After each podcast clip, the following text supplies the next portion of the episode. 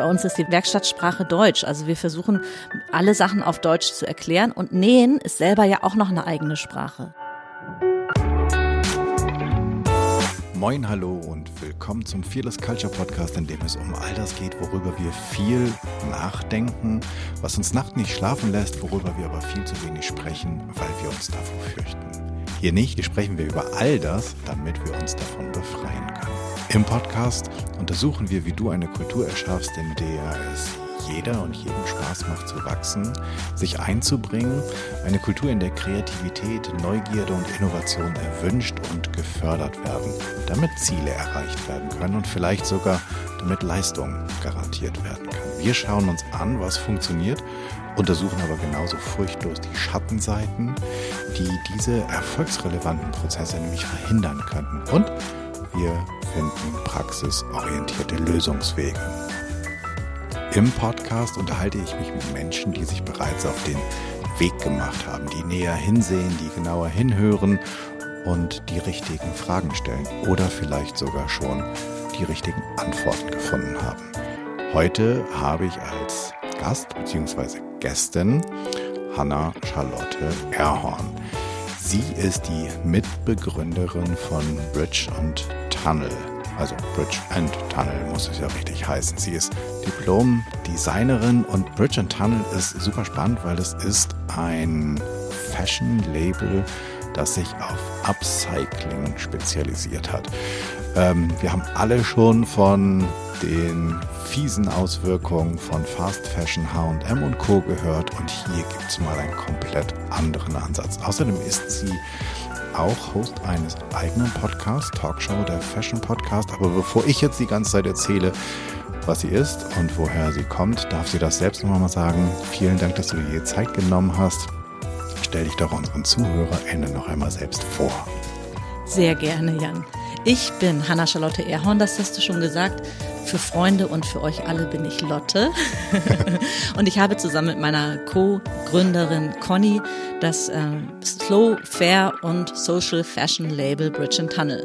Du hast schon gesagt, das Besondere ist, dass wir ähm, aus abgecycelten Alttextilien arbeiten, aber noch viel besonderer und vielleicht auch viel äh, mutiger und vielleicht der Grund, weswegen du, du und ich heute hier zusammensitzen, ist, dass wir bei uns in unserer eigenen Produktion hier in Hamburg, sogar in der Mitte von Hamburg, nämlich auf Hamburg-Wilhelmsburg, ist eine Insel, ähm, sieben Personen beschäftigen, Männer und Frauen, die es vorher sehr schwer hatten, Arbeit zu finden.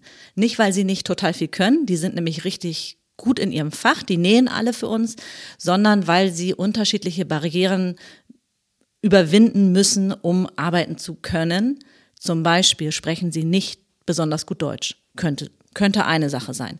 Zum Beispiel kommen sie aus anderen Ländern. Zum Beispiel haben sie vielleicht nicht eine, ähm, eine Zertifizierung oder ein eine Zeugnis oder ähnliches, wo drauf steht, was sie sind, was sie gut können und weswegen sie unbedingt eingestellt werden müssen.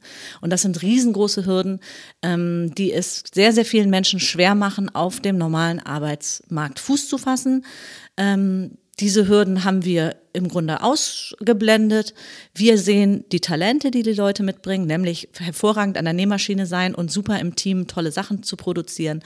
Und äh, genau deswegen haben wir dieses tolle Team, die für uns Accessoires, Reiseartikel, Taschen, Interior fertigt in Hamburg-Wilhelmsburg. Und das ist ja auch nochmal eine Besonderheit, lokale Produktion in Deutschland. Mhm. Da gibt es jetzt eine ganze Menge ähm, zu erzählen und zu fragen. Anfangen würde ich, bevor ich anfange mit, ähm, was ist eine Fearless Culture? Du hast gesagt, Slow. Slow Fashion. Slow Fashion, Fair Fashion fair, und ja. da war noch was Drittes. Social Fashion. Social. Das ist das, was manchmal so ein bisschen in den Hintergrund äh, gerät. Natürlich gibt es, ähm, wir wissen ja alle, was zum Beispiel Ökomode bedeutet, da ploppt bei uns sofort was auf. Aha, das sind wahrscheinlich ähm, Textilien, die für unseren, äh, unseren Körper nicht äh, schädlich sind, weil da keine Giftstoffe drin sind, beispielsweise, wo das, die, die äh, Textilien besonders äh, nachhaltig angebaut wurden oder so. Aber ähm, was uns halt auch besonders wichtig ist, dass die ähm, Produktionsbedingungen sozial sind. Also mhm. deswegen auch Social, Social Fashion. Okay. Fair kommt äh, ich finde, das ist eine Mischung auch aus, aus beidem Fairness gegenüber dem, dem Produzenten, aber auch der Umwelt gegenüber. Mhm. Und Slow? Du hattest vorhin gesagt, es gibt ja die großen Modeplayer, die uns versorgen, wöchentlich und äh, fast täglich mit neuen Trends. Das nennt sich normalerweise Fast Fashion, wie Fast Food im Grunde schnell zu konsumierende Ware, die wöchentlich in den Markt gepresst wird. Da könnte man jetzt Tausende nennen von H&M über Primark, über ehrlich gesagt auch alle Discounter, die äh, inzwischen Textilien zu einem äh, Preis ähm, anbieten, der im Grunde einer Tasse Kaffee gleicht und auch ähnlich konsumiert werden dann. Ne? Also es sind Kleidungsstücke, die im Grunde für den schnellen Konsum angefertigt werden, die ähm, auch häufig nur ein, zweimal getragen werden oder getragen werden können, weil die Qualität es auch nicht anders hergibt und die dann einfach äh, weggeworfen werden. Und äh, das ist wortwörtlich zu nehmen. Das sind häufig Textilien, die dann auch nicht mehr für ein Recycling oder Upcycling oder eine weitere Verwendung zum Beispiel für oder die Weitergabe an sage ich mal, bedürftige Menschen geeignet sind, sondern die tatsächlich im Restmüll landen und dann in die sogenannte thermische Verwertung gehen. Das heißt, die werden einfach verbrannt. So, und der, das Gegenteil davon oder der, der Gegenplayer, das ist äh, Slow Fashion, wo es um einen bewussteren Konsum von Kleidung als ähm, Konsumgut geht. Mhm. Fangen Super, jetzt haben wir, jetzt haben wir so und, und, und genau, es ist eine Riesenwelt. Wir haben jetzt so ein bisschen den Rahmen einmal ähm, gesteckt, äh, nicht nur für mich, sondern vielleicht auch für dich, die du gerade zuhörst. Ähm, fangen wir nochmal an. Fearless Culture, also eine Kultur, ein Rahmen, ein Klima, in dem es wenig Furcht gibt. Hast du eine Idee davon, wie das aussieht? Hast du es jemals erlebt? Also, wir versuchen das täglich bei uns in der Arbeit herzustellen, für unsere MitarbeiterInnen.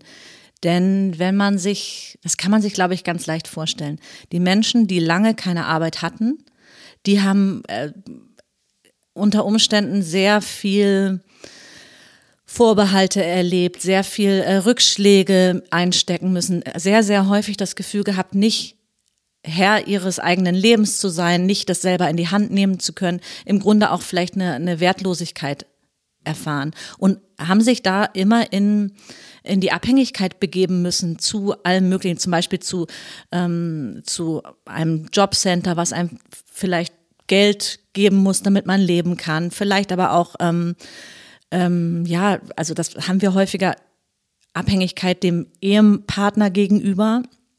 Und das ist sehr, sehr häufig auch mit Ängsten, Minderwertigkeitsgefühlen, ähm, und so weiter verbunden. Die Leute kommen also zu uns und sind erstmal ganz, ganz klein, trauen sich nicht zu sagen, trauen sich nicht, ähm, die eigenen Bedürfnisse zu formulieren. Wenn man dann manchmal fragt, Mensch, und was machst du in deiner Freizeit? Was, was machst du gerne? Dann kriegen die einen richtig großen Schreck, weil die nicht gewohnt sind, gefragt wichtig genug zu sein, dass man fragt, wer bist du eigentlich und was macht dich aus? Und ich interessiere mich für dich als, als Menschen. Und ich glaube, das ist das, was wir unseren MitarbeiterInnen so mitgeben. Die sind total, die sind natürlich einerseits totale äh, Profis auf dem Gebiet des Nähens, aber die sind auch einfach total interessante Menschen und wir interessieren uns für die Leute, mit denen wir zusammenarbeiten und ähm, wollen gerne mit denen in Kontakt kommen und wollen gerne mehr von denen hören. Die haben alle, wie wahrscheinlich jeder von uns, interessante Geschichten zu erzählen, sind äh, sind nette, tolle Menschen, mit denen man einfach ähm, ja, auf die man einfach zugehen muss und denen man im Grunde den Raum auch eröffnen kann, mal mehr aus sich rauszukommen oder mehr von sich mitzuteilen, weil sie sind ja nicht nur für uns Hände, die was fertigen, sondern äh, das funktioniert ja nur, indem wir ein, äh, ein Klima miteinander haben, wo man sich öffnen kann, wo man miteinander Probleme ähm, lösen kann. Jetzt ganz fachliche Probleme, aber vielleicht auch private Probleme. Das geht ja häufig nur mit mehreren. Wie, wie macht ihr das? Also eure, eure MitarbeiterInnen kommen aus, äh, ich habe mal so ein bisschen gespiekt, aus Afghanistan, Indien, der Türkei, Nigeria, ja. Russland. Also es ja. ist wirklich total bunt. Ähm, die Ethnien und wahrscheinlich auch die Religionszugehörigkeit ist bunt. Wie Habt ihr, habt ihr ein bestimmtes Vorgehen? Habt ihr, weiß ich nicht, irgendeine Art Onboarding-Prozess euch ausgedacht? Oder ist es einfach, komm rein, setz dich hin, trink, trink einen Kaffee? Also in erster Linie sind die Menschen ja bei uns, weil sie arbeiten bei uns. Das hört sich manchmal so, so, so streng an. Wir sind kein, ähm, sage ich mal, lieber Nähclub, wo mhm. wir zusammensitzen, schön äh, warmes, äh, warme Heizung an und, und Tee dazu und dann plappert man und quasselt und am Ende hat man vielleicht was genäht oder nicht. Sondern wir haben natürlich, äh, wie, jede, wie jeder industrielle Betrieb, auch Vorgaben, was geschafft werden muss, weil wir müssen ja auch damit Geld verdienen. Aber ähm, ähm, wir haben das Gefühl, das geht nur, wenn man das so gemeinsam äh, macht. Wenn man ein, ein Klima miteinander hat, ähm, dass man das gemeinsam anpacken kann. Und dann ist es uns eigentlich egal, welche Sprache jemand spricht, weil äh, bei uns ist die Werkstattsprache Deutsch. Also wir versuchen alle Sachen auf Deutsch zu erklären und Nähen ist selber ja auch noch eine eigene Sprache. Sehr, sehr viele Sachen an der Nähmaschine, die erklären sich während des, während des Tuns. Vielleicht weiß man manchmal nicht, wie das heißt, was man macht, aber man kann es immer zeigen. Und eine Naht erzählt auch ganz viel über sich. Wenn man sich die anguckt, sieht man ja ganz genau als Profi. Ne? Vielleicht du nicht, ich weiß nicht, wie, wie firm du im Nähen bist, aber ähm, unseren Profis ist es dann gleich ganz klar, wie hat die, wie hat die Verarbeitung zu sein. Da wird aber auch sehr, sehr doll drauf geachtet, dass da jeder mitgenommen wird. Also dass die, keiner wird ja als Profi geboren. Das heißt, wenn, wenn was neu, ein neues Produkt etabliert wird bei uns, dann macht sich unsere Produktionsleiterin sehr, sehr viel Arbeit damit, genau zu gucken, ob jeder alles verstanden hat, weil sie nämlich auch zuteilt, wer welche Aufgaben später macht. Man kann sich das vorstellen, wie, ähm, wie wenn, wenn ein Auto zusammengebaut wird. Da sitzt auch nicht eine Person und macht alle Sachen, also von, von äh, Gurte einziehen bis nachher lackieren, sondern das sind ja viele Spezialisten, die nacheinander ähm, daran beteiligt sind. So ist das in der beim Nähen auch. Also jeder macht nur einen kleinen Teil der gesamten Arbeit und sie versucht gleich am Anfang herauszufinden, wer ist denn wohl der Experte für welchen Arbeitsschritt. Und äh, also da geht's einmal um sehr engen Kontakt. Das versuchen wir alles auf Deutsch zu machen und halt ganz viel zu zeigen. Und sonst hat eigentlich ähm, die Arbeit sehr wenig damit zu tun, wo jemand äh, herkommt, welche Sprache er spricht oder du sagtest auch Religionszugehörigkeit. Ähm, darüber haben wir sehr selten äh, Gespräche. Ich glaube, weil es einfach mehr darum geht, dass das Thema, was wir da bearbeiten, die Näharbeit ist. Und da, um da, also da dann zu sehen, dass es völlig unabhängig davon ist, wo jemand herkommt, was er vielleicht kann. Das, äh, und genau trotzdem wird es ja auch bei euch, ähm, was weiß ich, es gibt Veränderungen, es gibt Neues zu lernen, es ja. wird wahrscheinlich Konflikte geben. Ja, natürlich. Ähm, es gibt ja auch Leute, die können Sachen sehr gut und manche können Sachen nicht so gut. Genau, da Darüber gibt es paar Leute, die, die, gibt's immer, gibt's die Leute, die machen ganz Sachen, viel. Dass sie ganz viel können oder mm. etwas ganz gut können ja. und dann stellt sich heraus, mh, hm, okay, also hier gewinnen sie keine Medaille ja. ähm, darf, und wir müssen sie irgendwie umlenken auf ja. etwas anderes, was sie wirklich können, was, wo sie aber vielleicht weniger Bock drauf haben, keine Ahnung. Ja.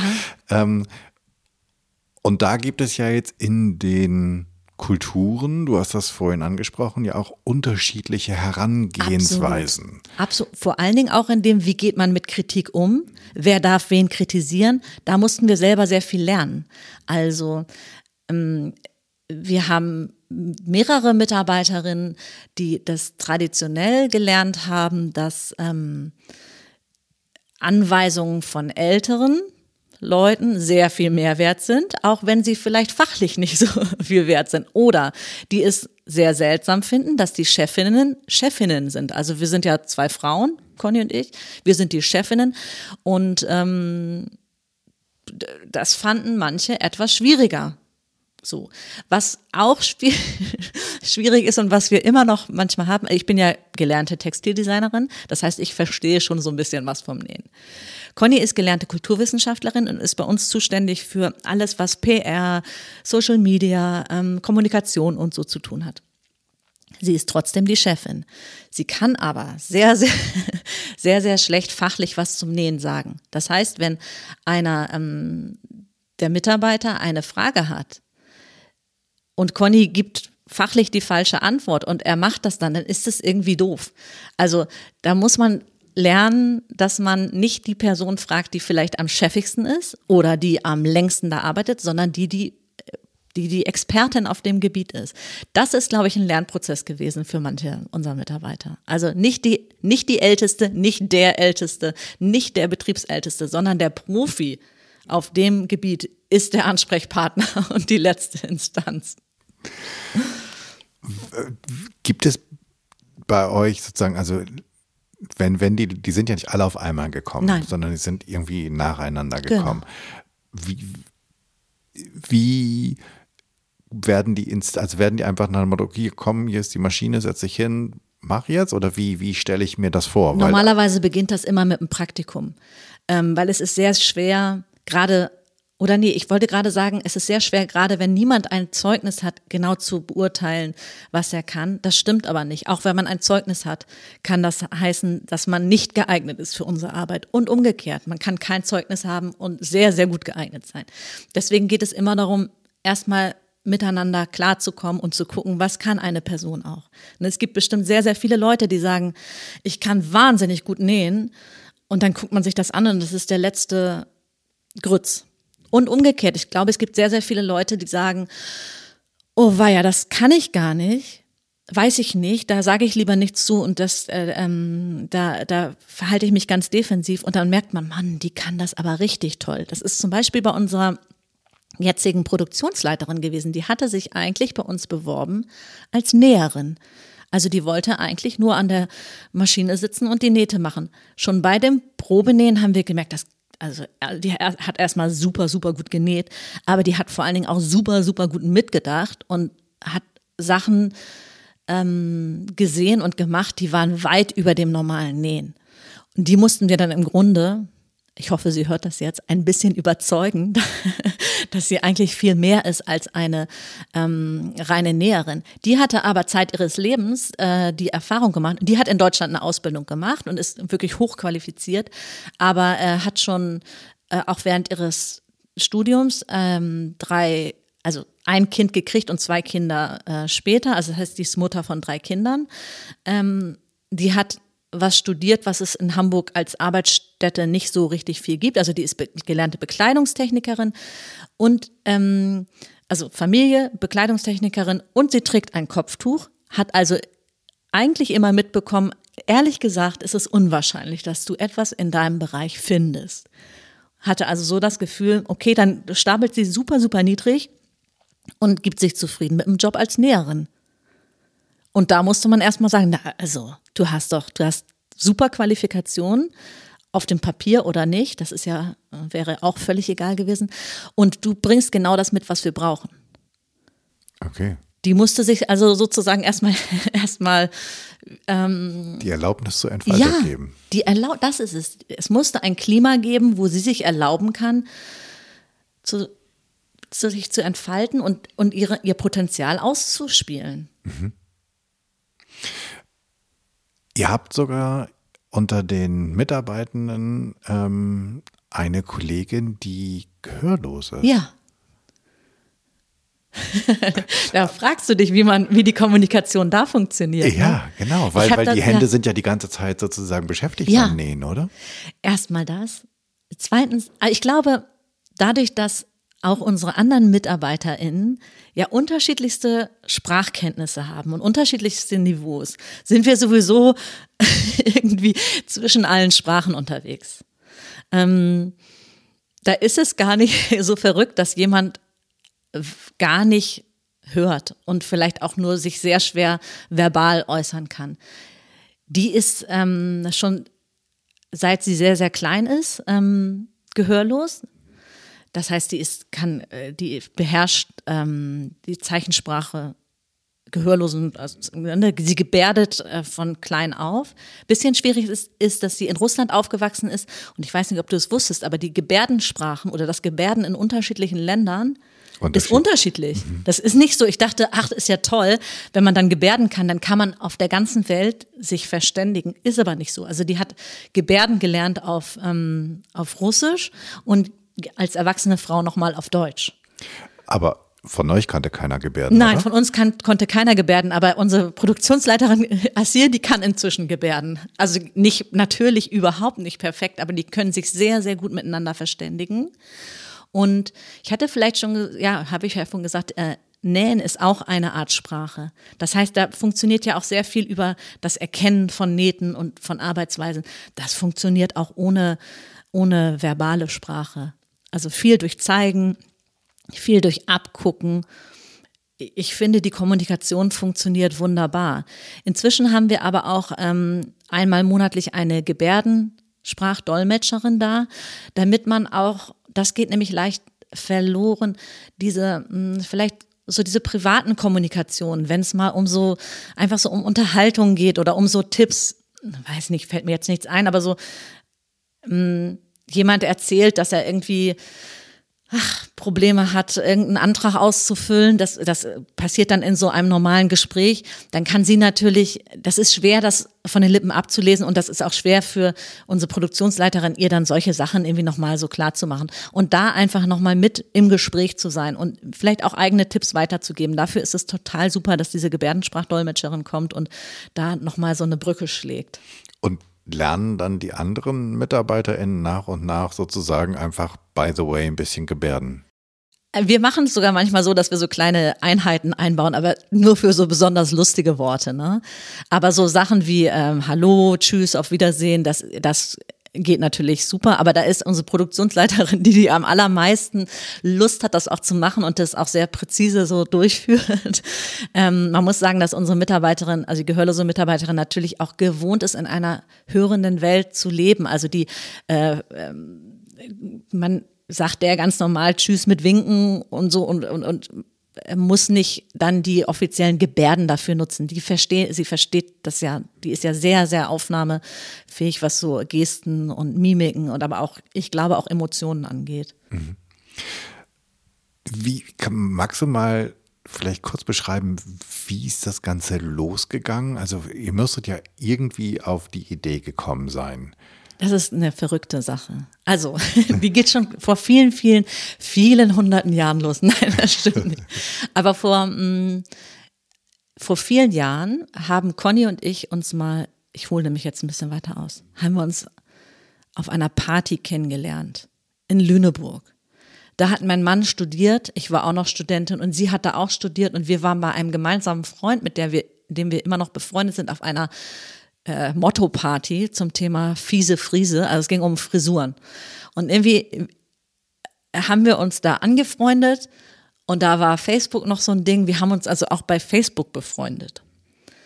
Und dann kam es dazu, dass ich vor, ich würde sagen, mittlerweile fast neun Jahren nach Wilhelmsburg gezogen bin und dann so ein bisschen auch so Wilhelmsburg Sachen etwas näher mir angeguckt habe, mich da in bestimmten Kreisen bewegt habe und dann ist das ja manchmal bei Facebook auch so, dass sich dann so äh, Sachen mehr in die Timeline gespielt werden und so weiter.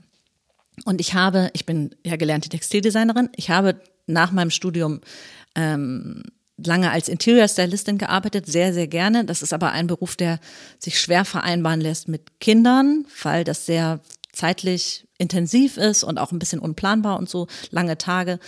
Und ich hatte mir gewünscht, dass ich nach meiner Elternzeit mit meinem jüngsten Sohn einen Job finde, der drei Sachen erfüllt. Der sollte Teilzeit möglich sein. Der sollte nicht so weit weg sein, also am besten in Wilhelmsburg. Und drittens, der sollte idealerweise, und da habe ich gedacht, das schaffe ich nie, irgendwas mit dem zu tun haben, was ich kann. Also irgendwie was mit Textil oder sowas in so eine Richtung. Das hatte ich ins Universum gewünscht. Und Conny hat damals bei der internationalen ähm, Bauausstellung gearbeitet. Das war, ähm, ich weiß nicht, ob du dich erinnerst, das war mhm. 2000, 2012, 2013, oh, guck mal, das genaue Jahr kriege ich jetzt nicht mehr mhm. zusammen, 2013 wird es gewesen sein, ähm, war die internationale Bauausstellung in Wilhelmsburg und die kümmerte sich nicht nur um architektonische Projekte, sondern auch ganz groß um ähm, Stadtteilkulturprojekte, die dann auch im Stadtteil bleiben sollten. Und sie hatte, ähm, genau, sie hat in diesem Ressort äh, Kunst- und Kulturprojekte für den Stadtteil gearbeitet und hatte da mit einer, mit einem, mit einer weiteren Frau zusammen äh, einen textilen Coworking Space erdacht, also eine Textilwerkstatt, in die man sich einmieten kann, die voll ausgestattet ist. Und man kann sie nutzen, wenn man zu Hause zum Beispiel gewisse Ressourcen nicht hat, zum ein, könnte ein großer Zuschneidetisch sein oder eine Spezialmaschine oder irgendwas. Das sollte sich an Leute wenden, die vielleicht auf dem Sprung stehen von ähm, ich, ich studiere noch, aber ich möchte mich selbstständig machen. Oder ich habe vorher was anderes gemacht, aber möchte mich vielleicht mehr in die textile Richtung orientieren.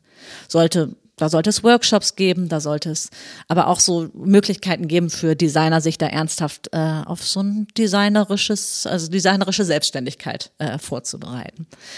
Und genau, Conny ist Kulturwissenschaftlerin, das heißt, die kann alles sich super gut erdenken und die Konzepte toll machen und auch Gelder einwerben und so, aber die fachliche, fachliche Leitung von sowas, das ist nicht ihr Spezialgebiet. Und dann hat sie gedacht, das schreibe ich doch mal bei Facebook, ich suche jemanden, der das leitet. Das habe ich gesehen. Habe ich ihr geschrieben, Conny, suchst mich.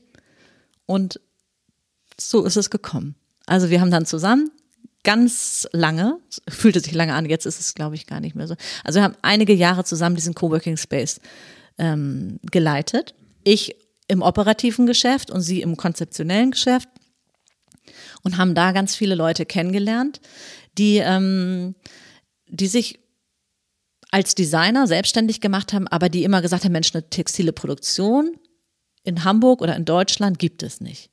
Es ist nämlich so, als Designer erdenkst du dir schöne Sachen und wenn du die dann entweder fertigst du die selber, aber da sind natürlich die Ressourcen begrenzt, ne, hast ja nur 100 Prozent Zeit und vielleicht auch nur 30 Prozent Nähskills oder so.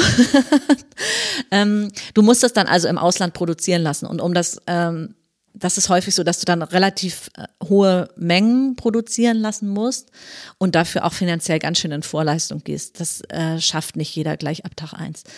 Ähm, und gerade in Hamburg gibt es nicht mehr so viel traditionelle, traditionelles Nähhandwerk oder auch Kleinindustrie, die das für dich fertigen könnte. Gab es das mal? War Hamburg Gab's mal so eine Es gab ja überall mehr. Nein, okay. nein, nein, nein. Aber es gab es überall ja mehr. Traditionell ist Hamburg sowieso nicht so eine äh, Textilstadt. Aber es wird immer we weniger. Es gibt tatsächlich noch ein paar tolle Player jetzt in Hamburg. Aber in Berlin oder auch Süddeutschland ist da einfach noch ein bisschen, oder Südostdeutschland ist da einfach noch ein bisschen äh, größer im Business gewesen und auch immer noch. Genau. Also wir wussten, es gibt Designer, die im Grunde jemanden produ zur Produktion haben wollen. Und wir haben jemanden kennengelernt oder eine Gruppe kennengelernt durch Zufall, die sich mittwochs immer zum Nähen getroffen hat mit eigenen Maschinen, die sie in die Moschee oder in den Gemeinschaftsraum einer Moschee geschleppt haben, alle Tische zusammengeschoben und da genäht haben. Ich weiß gar nicht, wie es dazu kam, dass wir die kennengelernt haben. Wir haben dann gedacht, ach, ist doch irgendwie Quatsch kommt doch, macht das doch bei uns. Und dann ist dieser ganze Trupp von wechselnd, sage ich mal, zwölf bis zwanzig Frauen immer Mittwochvormittags bei uns in die Werkstatt gekommen und hat da äh, sich ausgebreitet und hat wirklich wahnsinnig tolle Sachen genäht. Also das war nicht so eine kleine Bastelgruppe oder so, sondern die haben Fest- und Abendkleidung genäht. Also kunstvollst und auch äh, mit ganz viel, ähm, ganz viel Expertise tollste Stoffe, wirklich wunderschöne Designs. Und da ist uns im Grunde so eine Art Licht aufgegangen, weil wer hat denn vor, Mittwochvormittag, ne? Wer hat Mittwochvormittag Zeit, Abendkleider zu nähen? Das kann ja nur jemand sein, der keine, keine Arbeit hat. Und so war das auch. Also es sind alles Frauen gewesen, die ähm, tagsüber keiner bezahlten Erwerbsarbeit nachgehen, deren Kinder zu der Zeit dann in der Schule waren und die die ähm, Zeit zur Verfügung hatten. Und das war sozusagen der Initialgedanke zu überlegen, kann man das nicht irgendwie verheiraten? Also können wir nicht mit Leuten, die eigentlich richtig viel können, aber das noch nicht zum Beruf gemacht haben, Sachen produzieren für Leute, die Leute brauchen, die für sie produzieren. So, das war die erste Idee. Und ähm, um es extra kompliziert zu machen, haben wir dann gedacht, okay, wir können ja, wir können ja den Service noch gar niemandem anbieten. Eigentlich müssen wir selber ein Label machen, wo wir zeigen können, ey, unsere, unsere Produktion, die kann richtig tolle Sachen. So ist es dann gekommen. Und nochmal das Sahnehäubchen der Kompliziertheit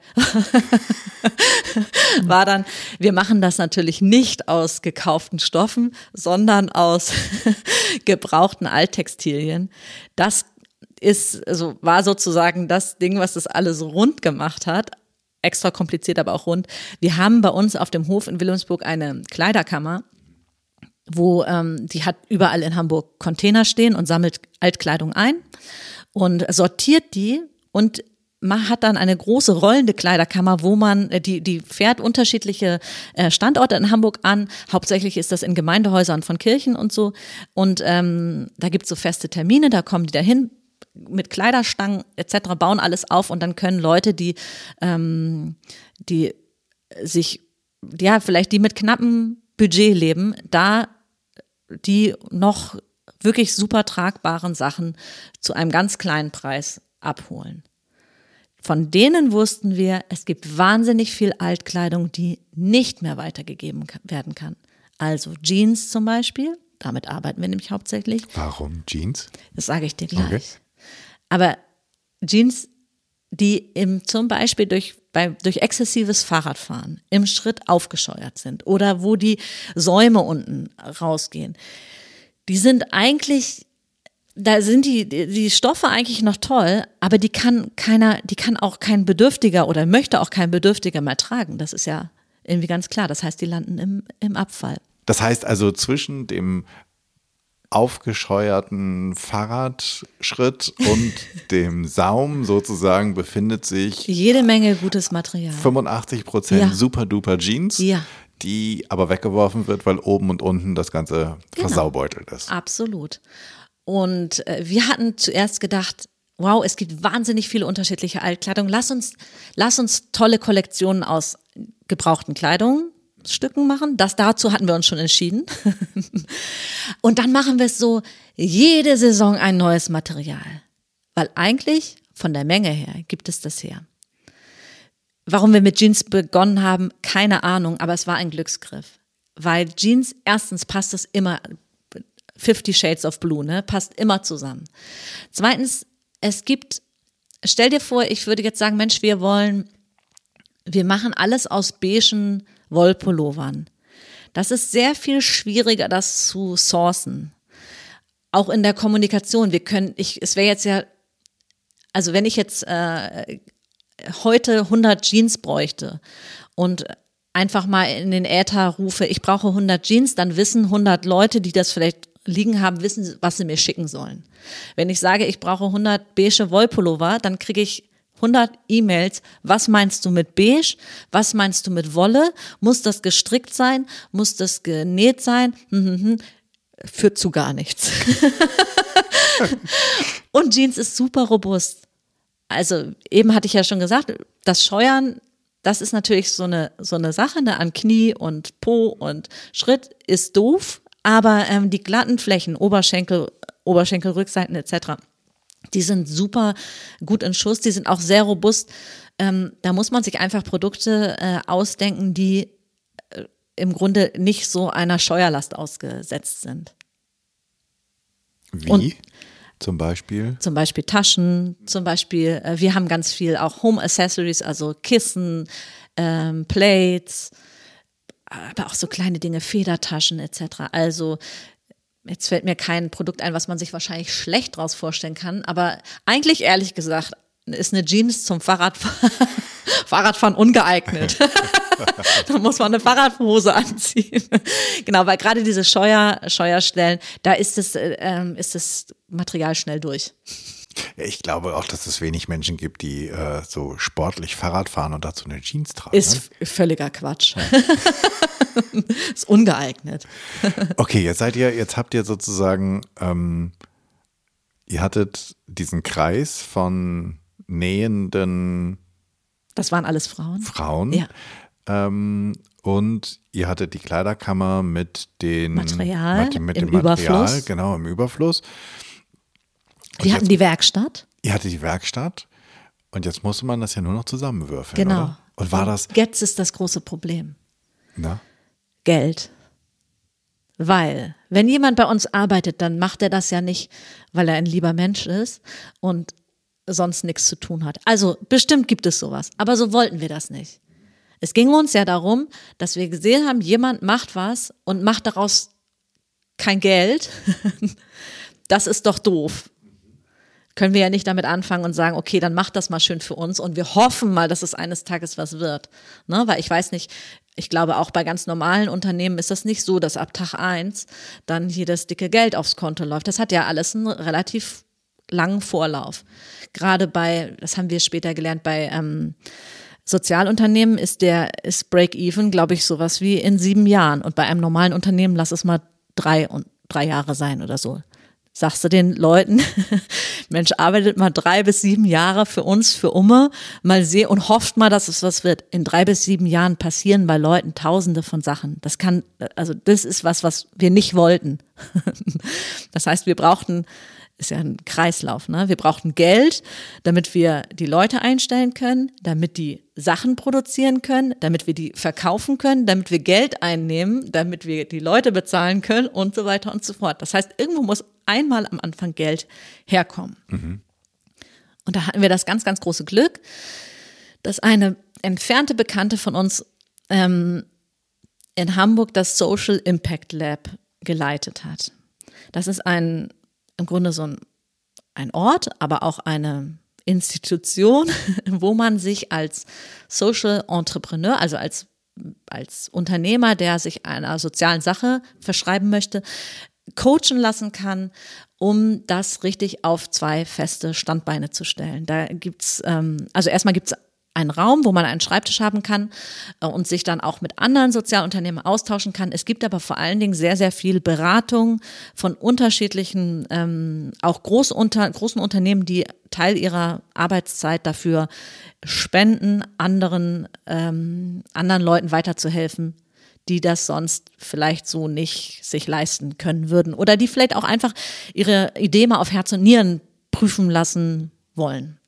So, diese Freundin hat uns gesagt, Mensch, äh, wir vergeben Stipendien, bewerbt euch mal, mal gucken, was passiert. Dann haben wir tatsächlich den eher aufwendigeren Bewerbungsprozess äh, gemacht und haben tatsächlich dieses Stipendium gewonnen. Und die haben uns dann, ich würde jetzt sagen, ich habe, also da verschwimmt meine Erinnerung so ein bisschen, das waren vielleicht sowas wie acht Monate oder so, wo man wirklich mit unterschiedlichsten Experten alles durch denken und durchrechnen konnte, wo es auch darum ging, wo können Gelder herkommen? Wie kann man sowas einfädeln? Wie kann man, welche Gesellschafts- oder welche, welche Form, Unternehmensform ist nachher für uns passend?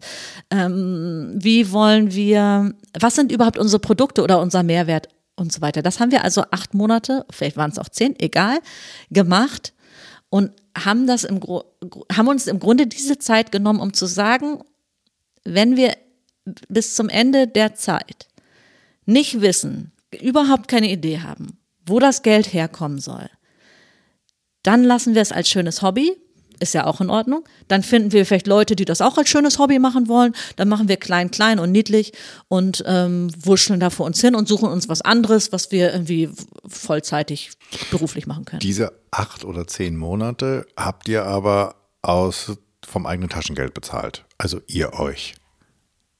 Also, ähm, Oder war das, habt ihr in dem Stipendium, ist auch Geld für euch bei gewesen? Nee, ich habe schon weiter in dem, das war so ein bisschen schwierig. Also, dass wir haben das im Grunde alles teilzeitig nebeneinander gemacht. Conny hatte äh, Teilzeit noch einen Job an der Uni. Ich habe Teilzeit noch das äh, und diesen textilen Coworking Space weitergemacht. Also, wir, es war schon recht anstrengend, sag ich immer so. genau. Also, ähm, das erinnere ich gar nicht, habe ich wahrscheinlich gut ausgeblendet. Es, äh, also ich, in meiner Erinnerung hatten wir da eine sehr, sehr anstrengende Zeit. Ne? Auch sehr zeitintensiv und auch sehr vielleicht unsicher. Wie, wohin geht's und so? Das ist ja alles viel einfacher, wenn man schon weiß, wo man hingaloppieren möchte. Ne? Ähm, dann weiß man ja auch, wie die Durststrecken so sein, sein können oder was so die, was so die äh, die Worst Cases sind und so. Das, äh, es war alles eher noch eine, eine Zeit des ähm, in der Luft Hängens. Und deswegen war es, glaube ich, auch sehr wichtig, dass wir gesagt haben, wenn wir bis zum 30.06. nicht wissen, wo die Kohle herkommt, dann lassen wir es, weil man kann es ewig weitermachen. Man könnte ewig hoffen und denken und machen und tun und nie den Strich ziehen und sagen, es ist ein Luftschloss. Mhm. Lass es bleiben. Und jetzt habt ihr am 30.06., am 29.06., wann habt ihr, wann habt ihr es gefunden? Ich würde sagen, am 29.5.6. Wirklich.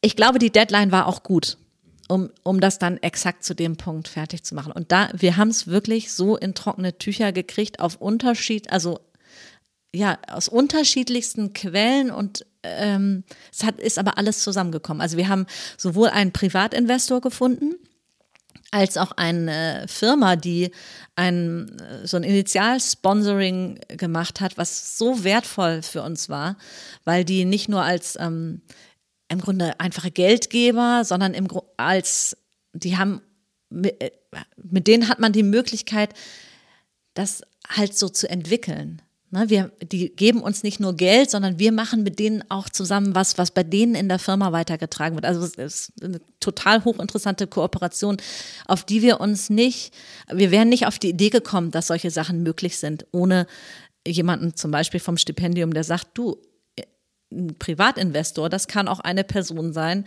die, ähm, die, die einfach ihr Geld für einen guten, für eine gute Sache geben will. Das, das, muss nicht immer so. Ich hatte immer gedacht, dass ein Investor, das ist immer so eine Art Heuschrecke, der möchte, der möchte dann mega viel mit, mitreden. Dann muss man sich im Grunde äh, verkaufen.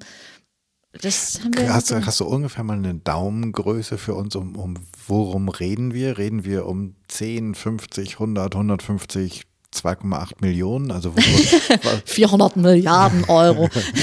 nee, wir haben ähm, für die erste Zeit eine Viertelmillion Euro eingeworben. Okay. Das ist, das ist ordentlich, oder? Genau. Ich auch. Genau. Du musst dir aber auch vorstellen, dass wir, also wir haben sieben Angestellte, wir haben noch Die habt ihr von, von Tag 1, habt ihr sieben Stück gehabt? Äh, fünf. Von wow. Tag 1, ja. Okay. Weil ohne Produktion ja, ja, ja, nichts zu gut. verkaufen. Mhm. Inzwischen sind wir elf Leute, also mit Conny und mir, und wir haben noch eine Werkstudentin. Das heißt, da müssen Löhne gezahlt werden, ne? Für eine Million ist dann doch nicht so viel.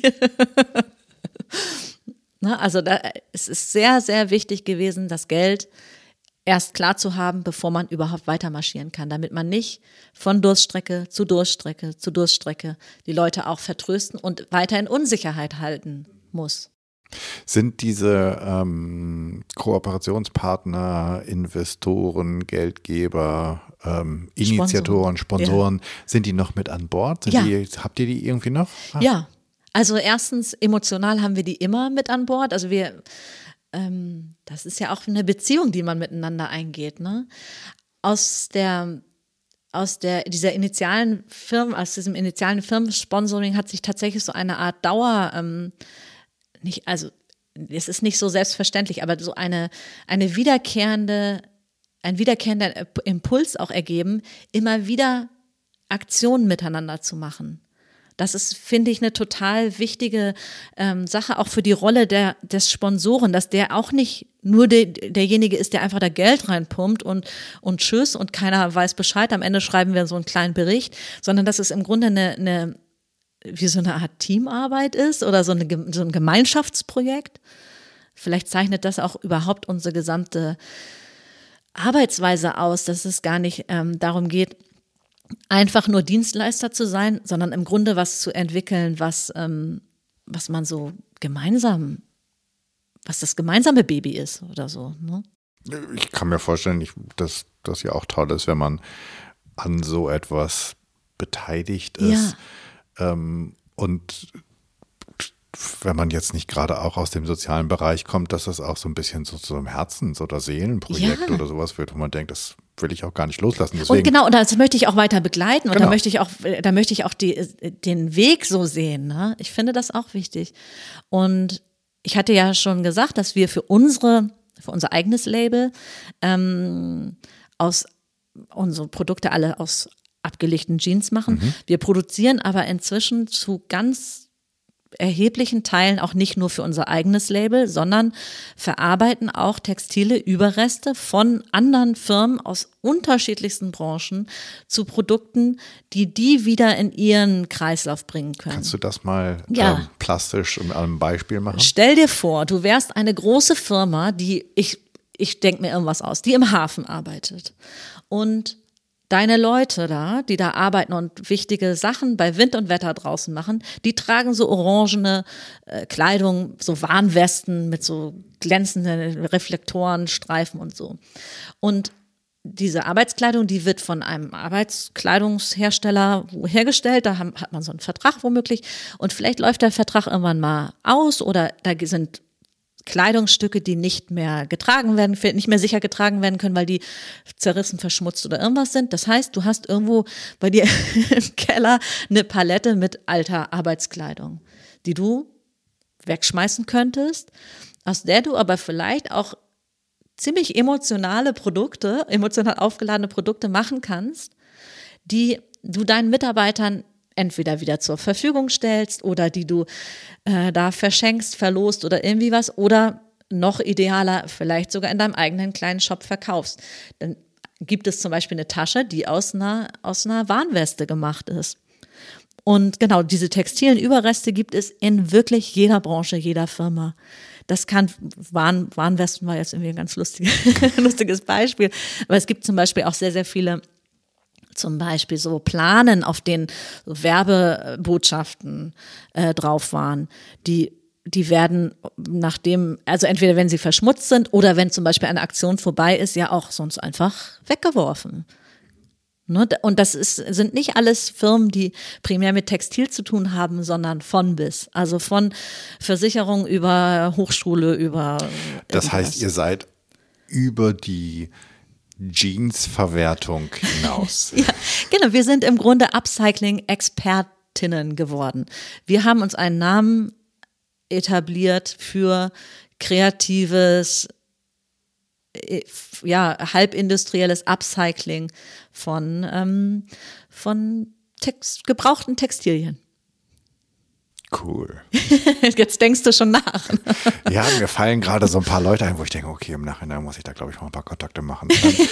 ähm, super cool, weil ich stelle mir, ne, das, was du, du sagtest eben so von wegen emotional aufgeladen, ich kann mir das total gut vorstellen, dass wenn da, keine Ahnung, irgendwie das Firmenlogo zur Hälfte noch mit drauf ist oder irgendwie sowas und ich kann das dann entweder zum Schulbeginn all den Kindern verschenken oder macht da eine Aktion draus und das, also ja, da, also cool. genau und vor allen Dingen zu dieser Gedanke, es bleibt im Kreislauf oder es bleibt bleibt am Leben, ne? Ähm, Gerade bei, bei so Planen oder so hat man das ja häufig, wenn das zu irgendeinem großen Tag gewesen ist oder so, ne, dass man dann noch irgendwie so kleine Reminiszenzen dann auf einer Tasche später hat, wo man sieht, ach witzig, das war doch hier von unserem Plakat, da stand genau. das und das drauf. 275 Jahre. Genau. Elektrodiesel, ja. keine Ahnung. genau die. genau die. Nee, wirklich, also nochmal zu sehen, ach witzig, das ist ja unsers gewesen. Ja. Ach, an dem Projekt habe ich ja voll doll mitgearbeitet und jetzt bleibt das noch ein bisschen erhalten. Also das äh, erleben wir ganz gerne und ganz viel. Super cool.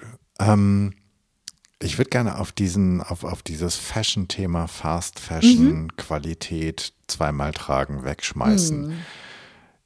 Ähm,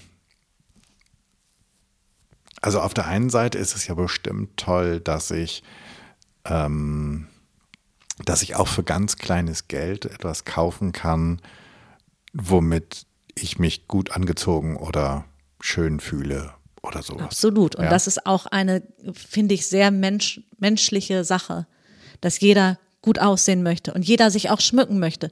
Bei Mode geht es ja nicht rein darum, bekleidet zu sein, sondern das hat auch ganz viel mit, mit Individualität und mit Wertschätzung und so zu, zu tun. Auch wenn es, auch wenn es ein 3-Euro-T-Shirt ist für viele Leute. Also äh, Fair Fashion ist häufig auch immer, immer noch ein ähm, Eliten. Elitenthema. Mhm. Ja? Also ich, ich kenne das so aus dem Bereich, wenn es um Coaching für Menschen gibt, die lange Zeit ohne Arbeit waren, mhm. die mit echt wenig Kohle durch den Monat segeln, die dann ein Bewerbungsgespräch haben und äh, was weiß ich, in dieser Zeit, in der sie ohne Beschäftigung waren, entweder an Körpergewicht dazugenommen haben oder verloren haben. Auf jeden Fall gibt es weder, also es gibt vielleicht noch ein Hemd, vielleicht, aber es gibt definitiv kein Sakko oder irgendwie sowas. Und dann ist, finde ich, ich, das ist immer der Punkt, wo ich, ich bin kein großer Freund von diesem, man muss alle zwei Wochen ein neues T-Shirt kaufen. Ähm, aber das ist so der Punkt, wo ich denke, alles klar, da haben sie ihre Berechtigung. Absolut. Du, auch unsere MitarbeiterInnen, die arbeiten in Teilzeit. Wir zahlen tarifliche Löhne, aber in Teilzeit von einem äh, näheren Gehalt, da kannst du als alleinverdienende Mutter mit drei, vier Kindern, ehrlich gesagt, denen auch nicht ständig äh, die aller teuersten und tollsten Sachen machen. Und vor allen Dingen kannst du auch nicht sagen, Mensch, dann spar doch mal ein bisschen ein paar Monate und dann kauf dir das in richtig toller Qualität. So ist das Leben vieler Leute einfach nicht. Nee, genau. Und trotzdem ist es ja der ähm, Impact, den diese ganze Industrie hat. Und ich will jetzt immer nicht die die Brauchst Schweden, den Namen nicht nennen. Nee, ich will nicht immer wieder die Schweden nennen, die einem da ähm, gleich in den Kopf schießen. Da gibt es ja eine ganze Menge von. Ähm, also der, der Impact, der soziale Impact, aber auch der, ähm, der, der Umwelt-Impact oder der ökologische ist, ist immens. ja immens. Immens, ja. So.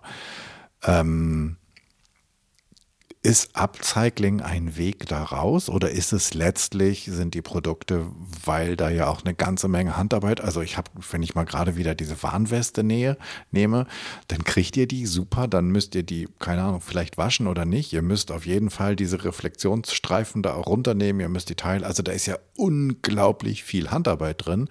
Und wenn ihr das nach deutschem Tarif bezahlen wollt, dann werden die Leute dafür ja auch anständiges Geld kriegen. Das heißt, Absolut. die Produkte können nicht so Nein. günstig sein wie ein T-Shirt von der Absolut. schwedischen oder Absolut. spanischen Marke. Ich meine, der, der Fehler liegt ja im System. Es ist ja nicht so, also erstmal ist die Sache, auch die Dinge, die in Fernost für sehr, sehr geringes Geld hergestellt werden, ist alles Handarbeit, ne? Es gibt keine Maschinen, wo man oben einfach, weiß ich nicht, Baumwolle reinhaut und unten kommt die perfekte Hose raus. Das sind alles echte Menschen, die da arbeiten. Das Problem im System ist, dass sie viel zu schlecht bezahlt werden. Einfach viel zu gering bezahlt. Also es ist nicht so, dass, oder es ist nicht nur so, dass faire Fashion zu teuer ist, sondern es ist eigentlich genau umgekehrt. Also die, die, die schnelle Mode ist zu günstig und das Geld kommt bei den falschen Leuten an. Ne? Ja, weil das, das Problem haben wir ja, glaube ich, auch ähm, jetzt gerade im letzten Jahr gehabt, wenn die ganzen großen, die die unglaublich schnell jede zweite Woche ein anderes gelbes. T-Shirt, jede Woche, äh, sozusagen vorne im Schaufenster hängen haben, wenn die die ganze Zeit geschlossen sind oder sozusagen online ist, dann ist ja ganz am Ende in, keine Ahnung, Bangladesch, Bangladesch, irgendjemand, der keinen Job hat. Genau. Also der nicht mal Der die nicht mehr 30 arbeitet. Cent pro, pro Absolut, weiß ja. ich nicht, verdient. Und der vor allen Dingen auch nicht die Rücklagen hat, um zu sagen, super, dann nutze ich das mal jetzt als kreative Genau. Auszeit. Ich mache mal ein bisschen Yoga. Oh, genau, und mache ein bisschen Yoga und dann komme ich mit neuen Kräften zurück, sondern da geht es um die blanke Existenz. Das heißt, auch wenn ich jetzt kein Freund von diesen ganzen Firmen bin, ist es ja so, dass dahinter Menschen sind, die damit ihr Einkommen, ihre Familie Ja. sozusagen über Wasser halten. Das heißt, wir können auch nicht einfach sagen, Fast Fashion, lass sein, das ist Ge- alles also scheiß. es geht auf gar keinen Fall, dass man sagt Konsumboykott, das machen wir gar nicht mehr. Aber wie wäre es denn, wenn man sagt, man kauft bewusster und zwar das, was man braucht und nicht das, was einem suggeriert wird, was man braucht. Du sagtest es eben, da hängt schon wieder das nächste gelbe T-Shirt. Womöglich hast du aber schon eins. Aber irgendwie sagt dir der Markt, Drei. Zack, zack, zack, du brauchst mehr davon, du brauchst mehr, du brauchst dies noch, du brauchst das noch. Also, wenn es nicht darum geht, dass dir der Markt immer sagt, dass du das alles brauchst und nochmal was Neues und nochmal neue Trends und so, sondern dass es tatsächlich darum geht, ähm, einfach äh, deinem Stil gerecht bekleidet zu sein, mit schönen Dingen. Aber die Leute, die das fertigen, dafür auch gerecht bezahlt werden. Das heißt also, du kaufst, kaufst weniger, gibst dafür aber mehr, also entsprechend ein bisschen mehr Geld aus. Das ist doch nicht verkehrt.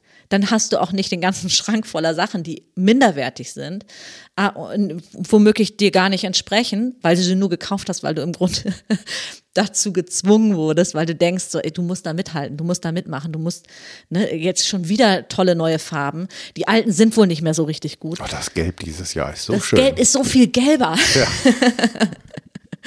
ne, man ist da ja auch, man ist da ja auch empfänglich.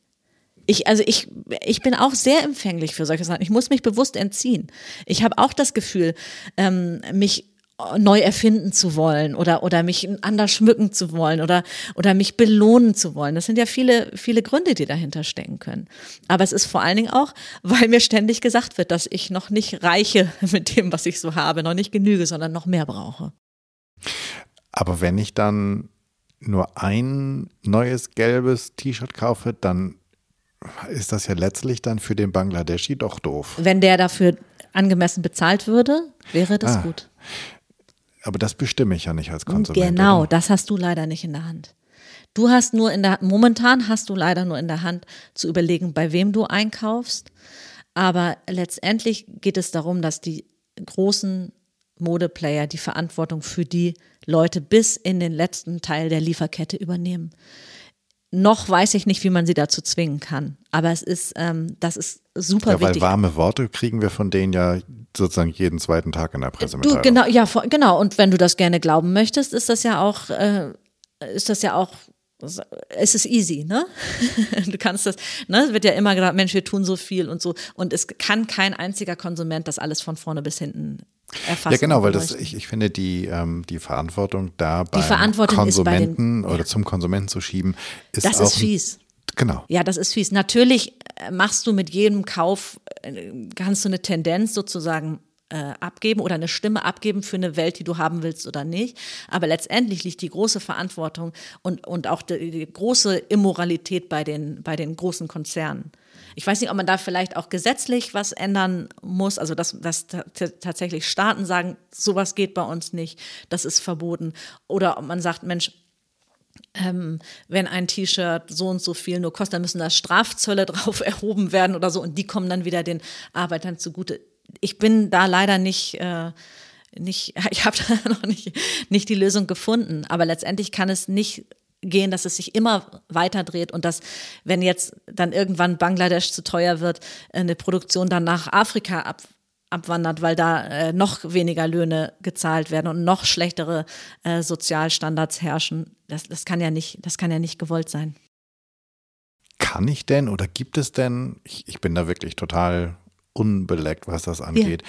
gibt es denn Firmen, wo ich mein gelbes T-Shirt kaufen kann, also ja. was, was nicht geupcycelt ja. ist, wo es aber trotzdem, wo auch ein Bangladeschi Geld bekommt? Das gibt es auch tatsächlich. Also das, es wäre ja auch jetzt bescheuert zu sagen, okay, wir wir wollen niemanden in Bangladesch mehr beschäftigen, weil die werden da alle schlecht beschäftigt, die werden da schlecht bezahlt.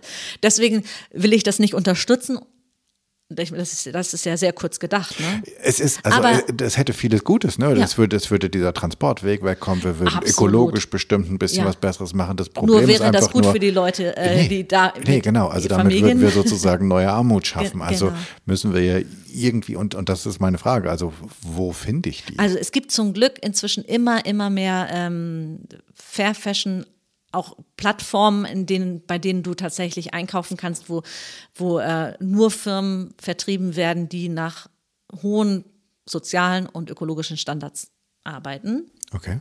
Gibt es. Und es gibt auch immer mehr Nachfrage nach sowas. Und ähm, da findest du tatsächlich auch Sachen, die, die äh, in anderen Indien, in Bangladesch oder so unter anderen Bedingungen hergestellt werden. Denn es ist ja möglich. Das ist ja nicht so, dass nur weil was ganz weit weg ist, man, man da nicht, ähm, man da nicht äh, irgendwie gut mit seinen Leuten umgehen kann. Auch wenn, also die, die Lebenshaltungskosten sind ja deutlich geringer in anderen Ländern. Das heißt, es macht im Grunde gar nicht so viel aus, denen ein Lebens, äh, ein, ein, wie sagt man das?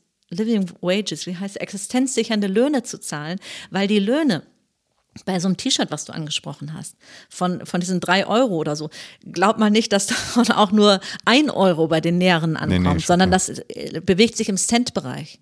Das heißt, der, der, die große Gewinnspanne und der große Gewinnmarge, die, die wird die landet bei dem, bei dem Konzern für Marketing, für alles Mögliche.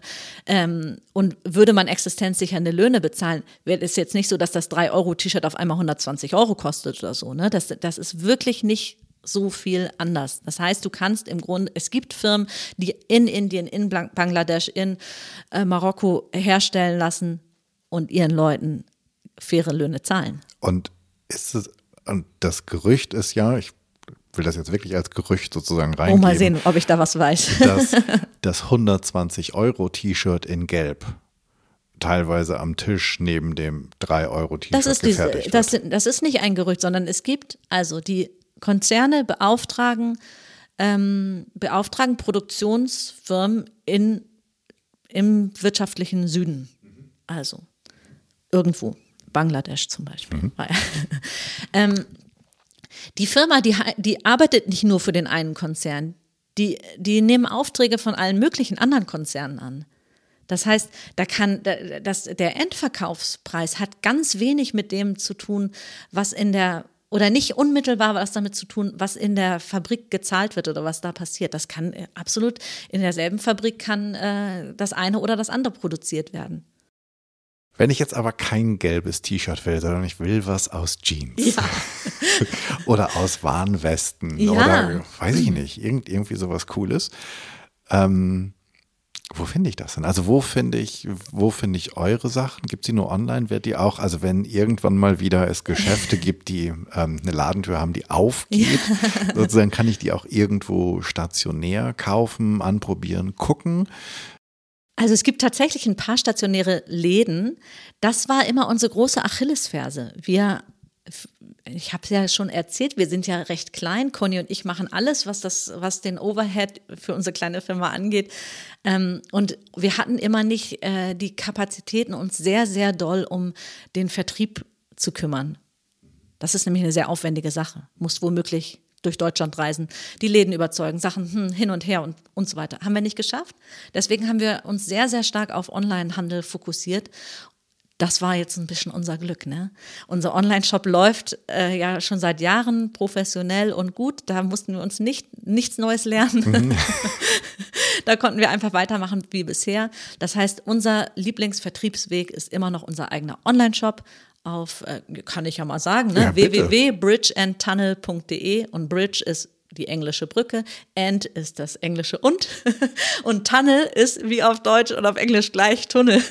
Okay, und dann ist Punkt de. .de. Genau. Super, da ist der Shop, da gibt es, glaube ich, aber auch den Blog und da komme ich Wir, gleich zu allem, ja, findest oder? du alles. Also letztendlich ist die unsere Online, unsere Webseite unser zentraler Informationspunkt. Da findet man auch viel mehr Geschichten noch über unsere Leute. Genau. Genau. Wir erzählen auch ganz gerne was über unsere Leute. Das findet man aber fast noch besser auf Instagram. Also wir machen ganz viele Stories, wo man so ein bisschen hinter die hinter die Kulissen einer echten Produktion mal blicken kann, weil das bewegt alle. Und, und Bridge and Tunnel bei Instagram heißt Bridge, and Tunnel, oder? Bridgeandtunnel.de.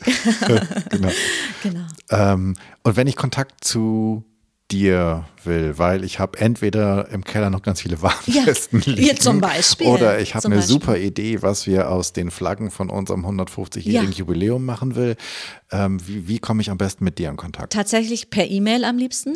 Info at bridgeandtunnel.de. Das geht entweder bei mir oder bei Conny ein. Conny ist mindestens genauso kompetent wie ich. Und wir teilen uns ein Gehirn. Das heißt, das kommt, das kommt eh alles dann irgendwie in unserem gemeinsamen ähm, Gedankenpool an. Und äh, da finden wir auf jeden Fall coole Produkte und coole Ideen. Sehr cool. Ähm, dann können wir eigentlich direkt mit den Abschlussfragen starten. Sehr gern. Ähm, wenn ich eine Bühne baue und ich lade dich ein zu sprechen, vor wem und worüber möchtest du reden? Ich, also ich, wenn ich irgendwo sprechen muss, dann bin ich ganz, ganz aufgeregt. Dann ist es mir eigentlich ganz egal, vor wem ich sprechen muss, weil ich bin, ich bin immer völlig, ich sehe dann eh niemanden, ob dann da zwei Leute sitzen oder Es sind 100 da. 2000. 100 da. Um Hm? und du Gottes darfst ja, aus, du darfst ja aussuchen, wer, wer es ist. Nee, dann dürfen alle kommen. Niemand aus meiner Familie, bitte. alle dürfen kommen. Und ganz vorne, so machen Conny und ich das sehr gerne, muss Conny sein, weil die ist dann mein Support Animal. Okay. Ich finde, es ist eine ganz wichtige Sache, dass man sich sicher fühlt, wenn man irgendwo sprechen soll. Ähm, Und Sicherheit, finde ich, kriegt man immer, wenn man nicht alleine ist. Für ist das auch sowas, was uns, was uns so auszeichnet, dass man das Gefühl hat, man muss nichts alleine schaffen. Mhm. Das ist ein super Tipp, den du ansprichst. Ja. Also der, der, der, der ähm, gerne auch sozusagen in, in Coachings für, für Präsentationen oder sowas, dass man jemanden hat, der in der ersten oder zweiten Reihe sitzt und der Lächelt. lächelt, nickt. Nickt. Und selbst wenn diese Person merkt, da läuft was in die Grütze, nicht irgendwelche machen, Gesten ja. macht nach dem Motto, das wolltest du anders oder Nein, hör auf. danach soll Conny genau, dann sagen, danach. das waren doch alles nur Idioten da. Genau. Was für eine dumme Frage, was für ein blöder Aber Typ. dabei bleiben, immer Genau, nicken, genau. freundlich Ja. gucken und Vorher sich nicht, fragen, Genau. möchtest du noch ein Wasser trinken? Ja. Ich habe Taschentücher dabei. Du musst dir um nichts Sorgen machen, weil das ist das Wichtigste. Dann kann man performen. Aber was ist das Thema? Worüber sprichst du vor diesen 100 Leuten mit Conny, äh, 99 Leuten mit Conny in der ersten Reihe? Ich möchte ja immer nur über Sachen sprechen, über die ich sehr viel weiß. Also ich könnte übers Einparken sprechen, weil Ja, ich bin eine stimmt. sehr gute Einparkerin, habe ich vorhin erzählt. Nee, ich, ähm, ich fühle mich immer sehr wohl, wenn ich äh, Expertin auf einem Gebiet bin. Ich bin eine, ich bin eine passionierte Selbermacherin und Bastlerin. Ich würde mir ein Bastelthema auswählen, weil da bin ich, bin ich souverän. Okay, basteln mit 100 Leuten. Ja. Aus Jeans oder aus Ja, gern aus Jeans. Machen wir was Schönes aus Jeans. Da kenne ich, mit Jeans kenne ich mich auch aus. Also mir geht es immer darum, mich sehr wohl zu fühlen, wenn ich, ähm, wenn ich etwas, ähm, einen Vortrag halten muss. Ich mag nicht gerne auswendig lernen, da bin ich sehr schlecht drin.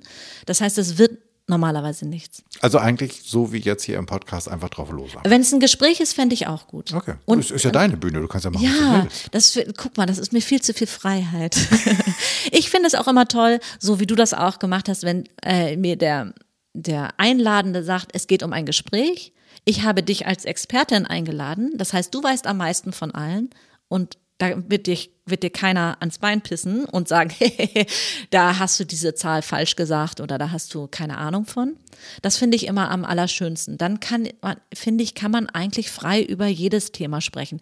Auch wenn man dann sagen kann, ach du, das weiß ich jetzt gar nicht so genau oder ach, hm, das ist jetzt so meine Idee dazu, kann aber vielleicht auch ganz anders sein. Also im Grunde eine, ein wohlwollendes mh, Gespräch über ein Thema, wo man sich wohlfühlt.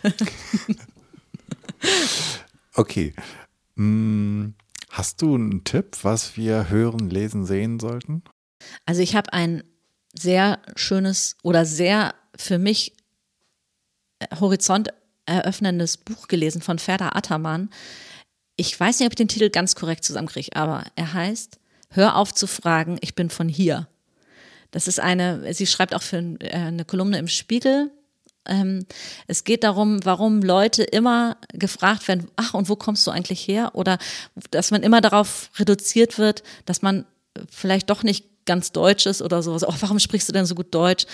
Äh, und warum das bei manchen Leuten immer wieder gefragt wird, zum Beispiel bei den Kindern einer unserer Mitarbeiterinnen, äh, die wohnen auf, leben auf jeden Fall seit drei Generationen, sage ich mal, in Deutschland und trotzdem sind ihre Kinder türkische Kinder. Ich meine, das sind ja deutsche, also äh, so eh, brauchen wir nicht aufmachen, das was. Aber da geht es darum, diese Identität und äh, zu mal zu beschreiben und, und auch zu beschreiben, was bedeutet eigentlich Ankommen, Wohlfühlen, was bedeutet Heimat und so hochinteressant. Also es hat mir echt, ich habe voll selten bisher jemandem im Autor oder so irgendwie was geschrieben oder so. Ich habe der eine E-Mail geschrieben, dass mich das echt bewegt hat, ihr Buch. Okay, kommt in die Shownotes. Dann bleibt nur die Frage, was sollen wir in der nächsten Woche mal anders oder neu machen? Was sollen wir ausprobieren? Ich würde mal sagen, wir haben es vorhin schon angesprochen, mal so ein bisschen über Konsum nachdenken. Ähm, jetzt hat uns Corona ja alle so ein bisschen entschleunigt und wir konnten alle nicht so richtig shoppen. Vielleicht hat das auch ganz gut getan. Dass man sich so ein bisschen, jetzt war man ja so ein bisschen automatisch entzogen diesem ganzen, ähm, diesen ganzen äh, Verlockungen und so, dass man das vielleicht, es hat, hat einem ja gar nicht schlecht getan, hat einem unbedingt was gefehlt, wenn man nicht so viel geshoppt hat oder so. Mir nämlich eigentlich nicht. Und mal zu überlegen, ist, ist das nicht was, was man natürlich auch beibehalten kann? Also überlegen, habe ich nicht eigentlich schon alles, was ich brauche? das fände ich richtig gut, weil ich habe mich auf einmal sehr wohl gefühlt mit dem, was ich eigentlich schon habe und hatte das Gefühl, sehr gut ausgestattet zu sein. Das finde ich ist ein, auf jeden Fall eine Überlegung wert, ähm, die wir in die nächste Woche nehmen sollten. Vielen Dank für dein vieles Expertenwissen, das du hier mit uns geteilt Das höre hast. ich gerne. Ähm, für die super tollen Insights und wir werden jetzt alle mal auf die Suche gehen nach alten Jeans, die wir euch schicken. Oder warm. Ja, sehr gerne, sehr gerne schicken. Genau. Dankeschön. Sehr gern. Tschüss.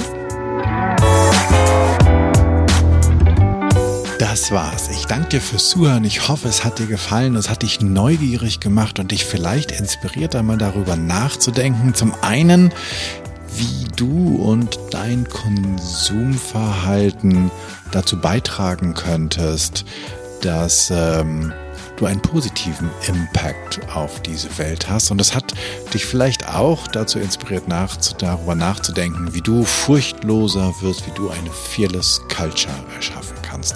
Ich freue mich über dein Feedback und Ideen, was ich noch machen könnte. Auch was ich besser machen könnte. Für mich ist dieser Podcast ein Herzensthema und dein Feedback bedeutet mir wirklich sehr viel. Wenn du ein Thema hast, von dem du meinst, darüber müsste mal gesprochen werden und du bist eine gute Ansprechpartnerin oder ein Ansprechpartner oder du kennst jemanden, dann schreib mir doch an podcast.janschleifer.com. Abonniere den Podcast, wo auch immer du am allerliebsten Podcast hörst und Bitte hinterlass mir bei iTunes deine 5-Sterne-Rezension, denn damit wird der Kreis derer, die diesen Podcast hören können, größer und wir können alle zusammen etwas verändern. Ich hoffe, du bist bei der nächsten Episode wieder mit dabei. Bis dahin, sei furchtlos, dein Jan.